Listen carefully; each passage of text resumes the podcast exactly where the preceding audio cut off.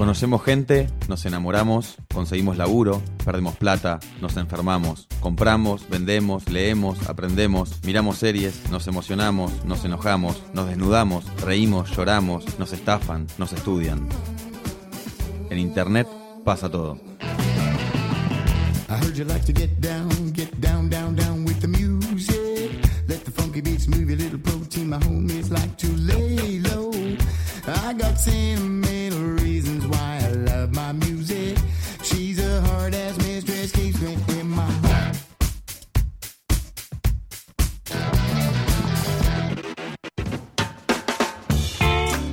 Bienvenidos al segundo episodio de Todo es Fake. Mi nombre es Tomás Pérez Bisón. En el episodio de hoy, tengo miedo a que me hackeen. Bueno, mi nombre es Rafael Bonifaz, soy de Ecuador, estoy aquí en Buenos Aires estudiando una maestría en seguridad informática. Vengo varios años, más de 11 años, promoviendo el uso del software libre en Ecuador. Fui fundador de la Asociación de Software Libre de Ecuador y presidente de la misma. Y desde por ahí del 2012 ando promoviendo el uso de la, la protección a la privacidad en Internet. Soy Guillermo Movia, eh, licenciado en comunicación. Participo en el software libre desde hace muchos años y siempre interesado en la parte de cómo las nuevas tecnologías influyen tanto en la, en la sociedad como a partir de los movimientos sociales y preocupado por el tema de privacidad y entonces investigando eso.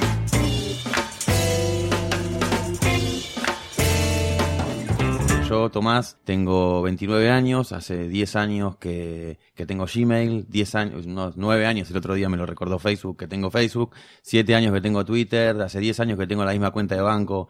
Si yo hoy quiero empezar a cuidarme para que nadie me robe datos, ni plata, ni nada, ¿qué tengo que hacer? ¿Tengo que poner una bomba y explotar todo eso, empezar de cero o qué puedo hacer? Yo diría que lo primero que tienes que hacer es tener conciencia para qué usas cada una de las herramientas. Por ejemplo, ¿dónde guardo mis correos electrónicos? Si uso Gmail, ¿quién tiene acceso a esos correos electrónicos? En un principio Google, pero si yo lo dejo y tal vez Google no sea mi adversario y no me importe.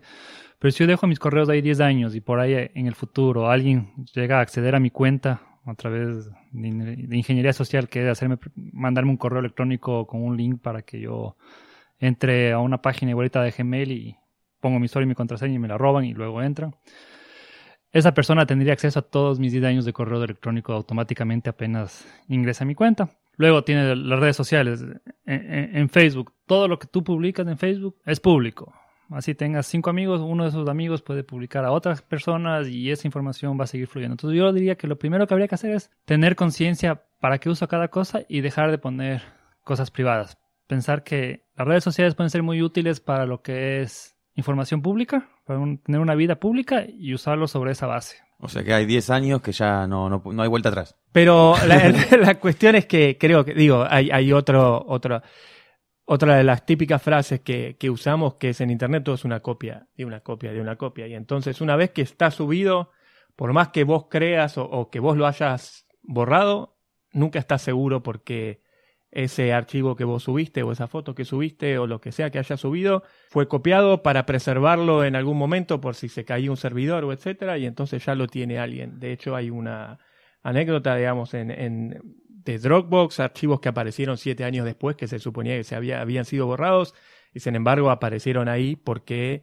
de un servidor no se habían borrado y de pronto aparecieron y estaban todos ahí. Entonces, hay una cuestión, como creo como decía Rafael, que me parece lo más importante, que en todo caso es, en lugar de subir todo sin pensarlo, pensar antes qué es lo que uno está de acuerdo o qué, o qué uno se imagina que va a estar bien subirlo y que va a estar de acuerdo con sí mismo todo el tiempo de, haberlo subido y subirlo ahí. O sea, bueno, y en, esta nueva etapa que, que, yo voy a tratar de cuidarme un poco más, ¿qué herramientas podría usar para navegar un poco más tranquilo. La, ventana, la pestaña oculta o incógnita de los exploradores sirve, no sirve. Sirve para determinadas, determinadas cosas. Para todo tenés ciertas capas de, de, cómo ir protegiéndote o ir protegiendo tu navegación. La ventana de incógnito o la navegación privada sirve para que no se guarde en memoria en el navegador lo que donde estuviste haciendo, que no comparta las cookies, que es la información con la cual la forma mediante la cual los servidores van guardando información tuya y van rastreándote y van sabiendo por dónde estuviste. Sirve para que no se guarde el historial, algunas cosas mínimas, pero que sirve, por ejemplo, si no estás en tu computadora y fuiste a otra ciudad, estás de viaje y querés usar una computadora y que necesitas hacer algo, sirve el modo incógnito para eso, o la navegación privada. Porque entonces ahí una vez que te fuiste ya no quedó rastro de qué hiciste en el momento. O por lo menos quedaron bastantes menos rastros, si, si uno fuera muy paranoico.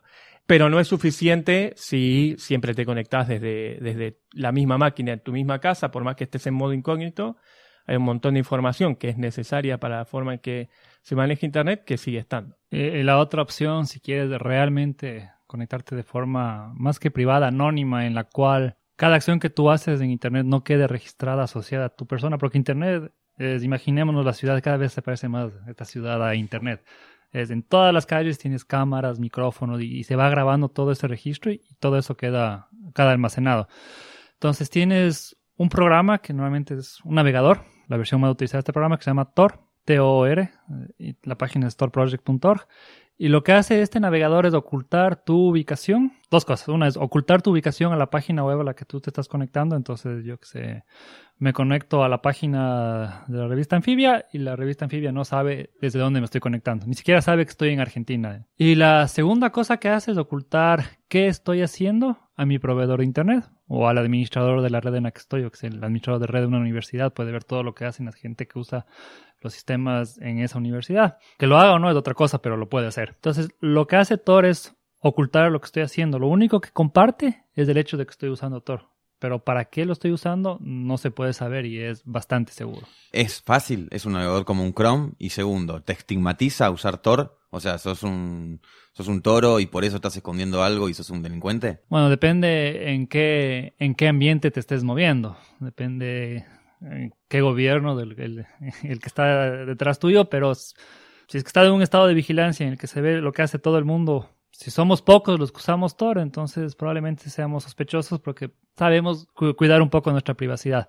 Por otro lado, Tor es un Mozilla Firefox, echa ciertas modificaciones para proteger la privacidad, que sí va a generar un cambio de hábitos y tiene un montón de incomodidades con las cuales uno se va a encontrar, por ejemplo, el modelo de negocio de Google es venderte publicidad. Google no es un buscador, es una agencia de publicidad que vende publicidad según por las búsquedas que tú realices.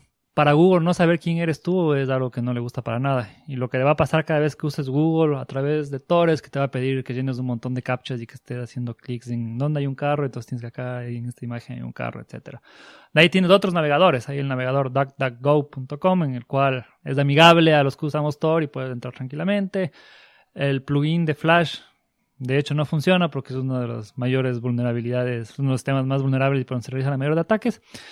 Y por lo demás, lo que va a tener es un, un navegador en el cual los tiempos de respuesta son un poco más lentos, pero no necesariamente quiere decir que no puedes descargar archivos. Por ejemplo, yo no uso Tor para todo, pero me gusta mucho usar Tor, por ejemplo, para ver videos en YouTube. Porque YouTube es otra empresa más que Google compró hace algunos años por varios millones de dólares y cuando yo uso YouTube desde mi cuenta persona, desde mi navegador normal, YouTube sabe qué videos quiero ver y me recomienda. Cuando yo lo uso a través de Tor no tiene idea de quién soy yo y como que me saca de mi burbuja y puedo ver otras cosas. Además, de repente estoy viendo videos de, Francia, videos de Alemania, etc.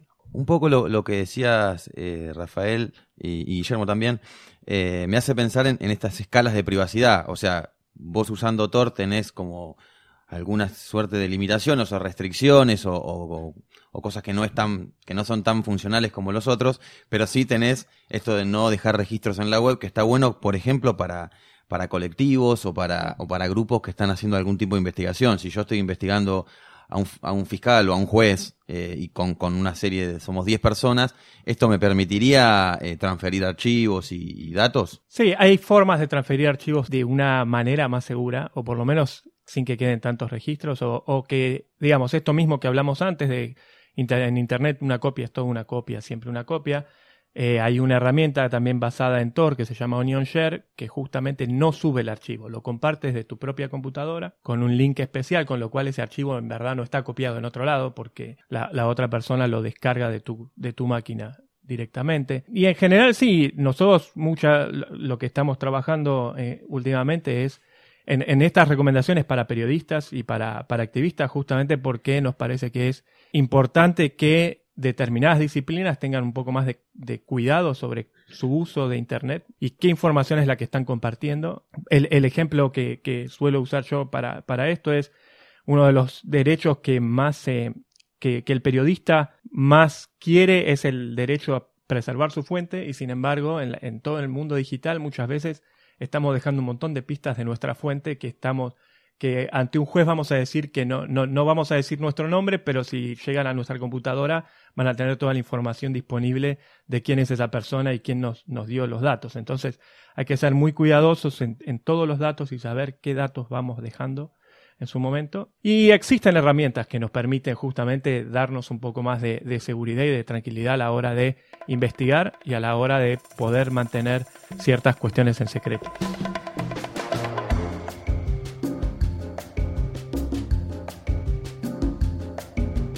O sea que un primer gran consejo sería usar herramientas en, base a la función que yo... O sea, si yo quiero hablar con mi mamá, usemos WhatsApp, no hay ningún problema. Si yo quiero hablar con mis amigos, hab- hablemos por Facebook o etiquetémonos en Facebook. Ahora, si yo quiero hacer algo que no quiero que me registren, tratar de hacerlo en otra herramienta. Bueno, yo creo que sí habría que ir dejando Facebook, WhatsApp y todas estas herramientas, porque incluso WhatsApp, en teoría hoy en día WhatsApp no puede leer tus mensajes, asumiendo que es cierto, sea eso sea cierto, pero Facebook, que es la empresa dueña de WhatsApp, que pagó 21 mil millones de dólares, eso es del presupuesto de un país pequeño en un año, eh, eso pagó Facebook por una empresa cuyo servicio se entrega gratis y se entrega tan gratis que WhatsApp te paga tu internet para que no consumas datos. ¿Por qué todo es tan gratis? Valdría la pena hacerse esa pregunta y muchos se dicen en internet que si uno no paga por el servicio es porque uno del producto.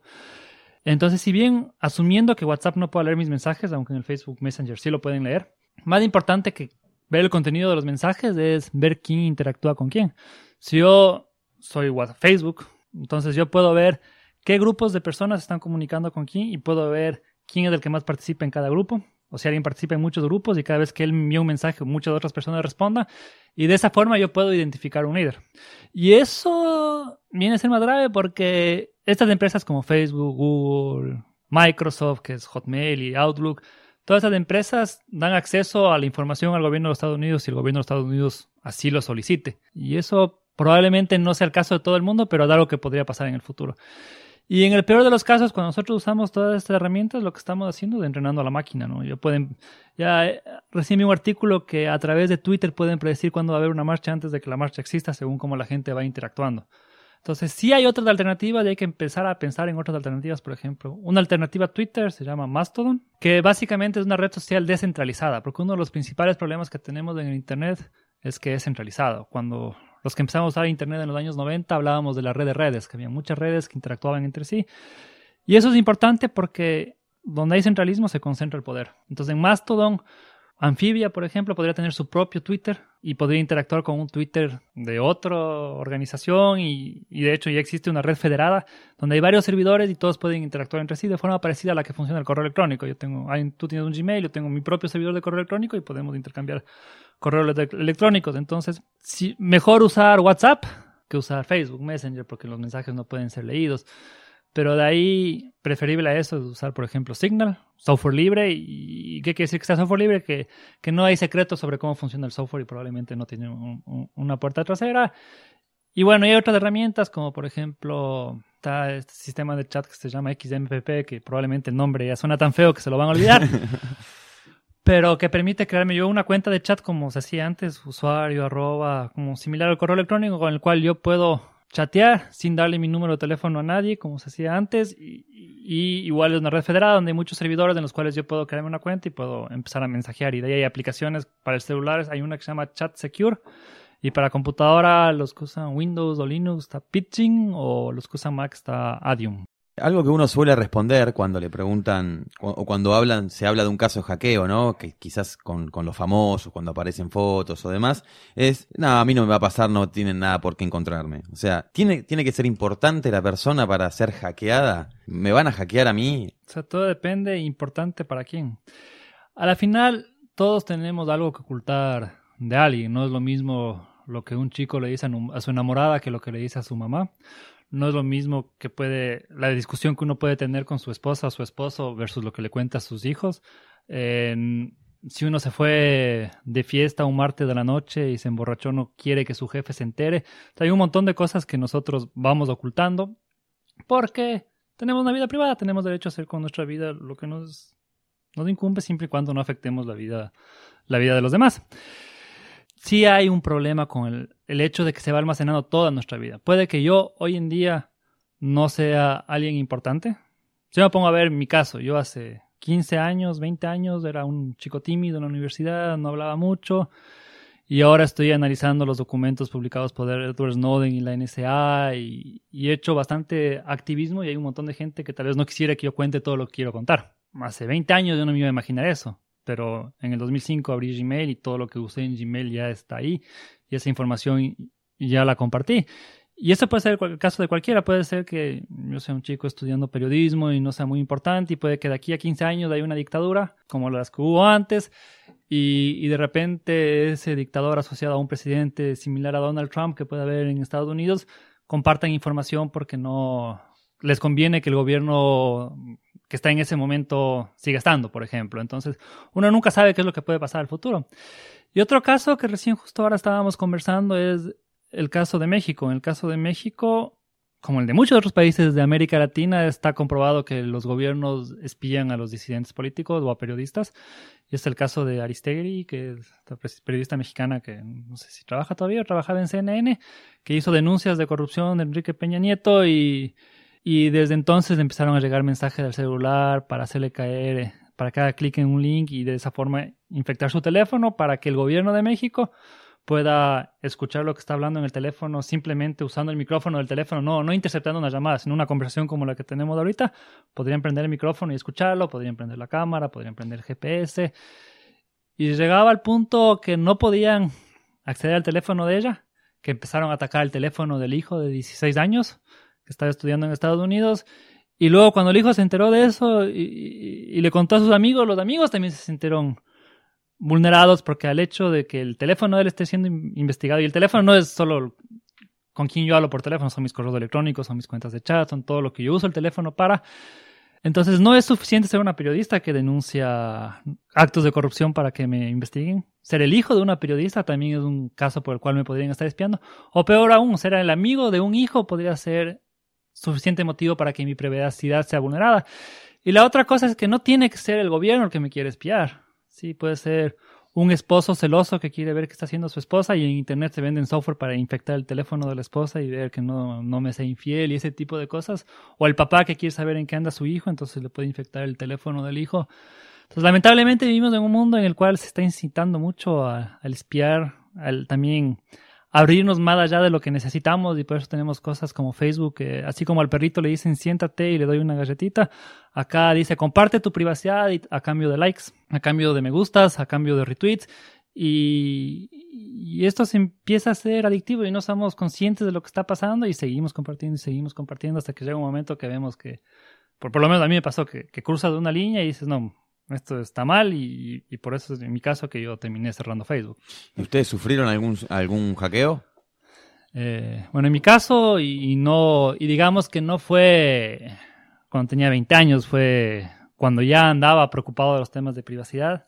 Yo tengo una cuenta de Gmail que trato de no usarla, pero la tengo y la uso de vez en cuando. Y alguna vez me llegó un correo de que me compartía un archivo en el Google Drive yo tenía 20 pestañas abiertas en el navegador, hacía mil cosas a la vez, dice clic, vi la ventanita de Gmail, que ni siquiera de, Google, que ni, siquiera estaba tan bien hecha, pero se me abrió una página igualita a la, a la de Google Drive. Puse mi usuario y mi contraseña, seguía haciendo cosas, no me di cuenta ni siquiera porque, por eso de hacer mil cosas a la vez. Y al día siguiente me dicen, oye, me, llegó un correo tuyo que está, parece que te hackearon la cuenta porque mandaste, y me llegó un montón de gente que me empezó a avisar eso, había mandado yo un correo para infectar a otras personas y mandé eso como a 500 contactos. Eso es lo que se llama phishing, ¿no? Es como imitar una página en la que vos insertas tus datos y no lo es. Y... Sí, te ponen una página igualita a la del banco, entonces tú pones tu usuario y tu clave y después te mandan a la página del banco y te dicen hubo un error al conectarse y vuelves a poner, pero ya la persona que te puso esa página falsa ya te robó tu usuario y tu contraseña. Y lo que es, digo, como en general usamos las mismas, los mismos usuarios y contraseñas para muchos sitios, eh, en general eso se hace, se propaga para mucho, digamos. Acá tuvimos el caso de Patricia Bullrich, fue eso, digamos. O sea, ella entró, o, quien haya tenido la cuenta en ese momento, no sé si fue ella directamente, pero ella hizo clic en, en un supuesto mail de la Embajada de Bolivia y a partir de ahí entraron al Twitter, entraron a diversas cuentas oficiales y a partir de eso un montón de filtraciones de documentos que, que estaban ahí, digamos. O sea, también a- de- de- dentro de las recomendaciones y etcétera, justamente tener buenas contraseñas y no usar las mismas contraseñas para muchos sitios, sobre todo algunos que intercambian mucha información. Pero sí, en general eh, eso es un gran problema del phishing, justamente es el uso, sí, que usamos las mismas contraseñas para varios sitios. Entonces, una vez que tienen usuario y contraseña de un lugar, pueden acceder a varios. Porque decir tener varias contraseñas y una diferente para cada sitio suena fácil, pero no, más bien dicho, no suena nada fácil, es algo extremadamente difícil y que los mismos que recomendamos muchas veces no lo hacemos. Y existen herramientas que nos permiten a nosotros tener varias contraseñas distintas. Obviamente, al igual que todo, requieren cambios de hábitos, que es un gestor de contraseñas. El que yo uso se llama KeePassX, que bueno, luego en la página verán el link que lo que permite KeePassX es un parecido a lo que hacía mi abuelita, ¿no? Mi abuelita era una persona extremadamente ordenada y extremadamente desconfiada. Tenía un montón de armarios y para cada armario tenía unas llaves. Y luego tenía un armario chiquito donde guardaba todas las llaves y tenía las llaves del armario chiquito y esa andaba colgada como un collar. Y eso es más o menos lo que te permite hacer un gestor de contraseñas. Tú tienes un programa que te permite generarte contraseñas aleatorias. Entonces te creas una contraseña de 20 caracteres, de 30 ¿Y caracteres. algo. cómo te las acordás después? Es que te acuerdas de una sola y luego haces copy-paste a cada página. Cambio de hábitos, una vez es más fácil que hacer copy-paste, pero requiere de un cambio de hábitos y te acuerdas de una sola buena contraseña y luego tienes una contraseña mucho más segura de lo que te podrías inventar para cada sitio al que tú accedas. ¿A quién acudir? O sea, me hackean. ¿A quién voy? Porque conozco casos, de- hay una fiscalía de ciberdelito eh, acá en la ciudad de Buenos Aires, pero es bastante engorroso seguir tu causa y demás y todo muy lento. Eh, ¿Ustedes conocen abogados o gente que, que se dedique a esto? En general depende mucho, imagino yo, de, de, de quién supones que es el enemigo que te hackeó. Digamos, si es alguien que tiene ganas de molestar o es alguien ya un poco más problemático. Entonces, eh, creo que en caso de, una persecución política, digamos, en el, supongamos en el caso de México, me parece que la, la mejor forma, algo así, es que sea lo más público posible. Hacer dentro de todo, si todavía tenés acceso a tus redes sociales y no es lo que te hackearon, hacer lo más público posible que te, te acaban de hackear. Y después hay abogados que sí son más especialistas en, en el tema y que están preparados y que defienden este tipo de causas, justamente como, como, como existen grupos de abogados para diversos eh, activistas o, o con diversas especialidades en derechos humanos, existen abogados que están dedicados más especialmente a todo el tema que tiene que ver con filtración de información y cómo mantener tu, tu información segura. Si tengo un problema, ¿conoces uno? Sí, tengo, conozco, conozco una persona. Bien.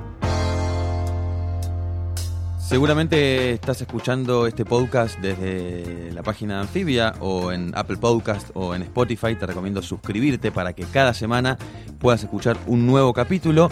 Y recordá que cada vez que lo subamos a nuestra página vas a poder ver todos los links de la gente que mencionamos, de los links que mencionamos. Por ejemplo, hoy eh, Guillermo y Rafael nombraron 250 millones de links para que vos puedas encriptar tus mensajes y no ser perseguido por ningún tipo de estado ni empresa. Entonces todos esos links van a estar en cada capítulo acompañando los posteos. Los esperamos la semana que viene en un nuevo episodio. Mi nombre es Tomás Pérez Bisón y esto es Todo es Fake.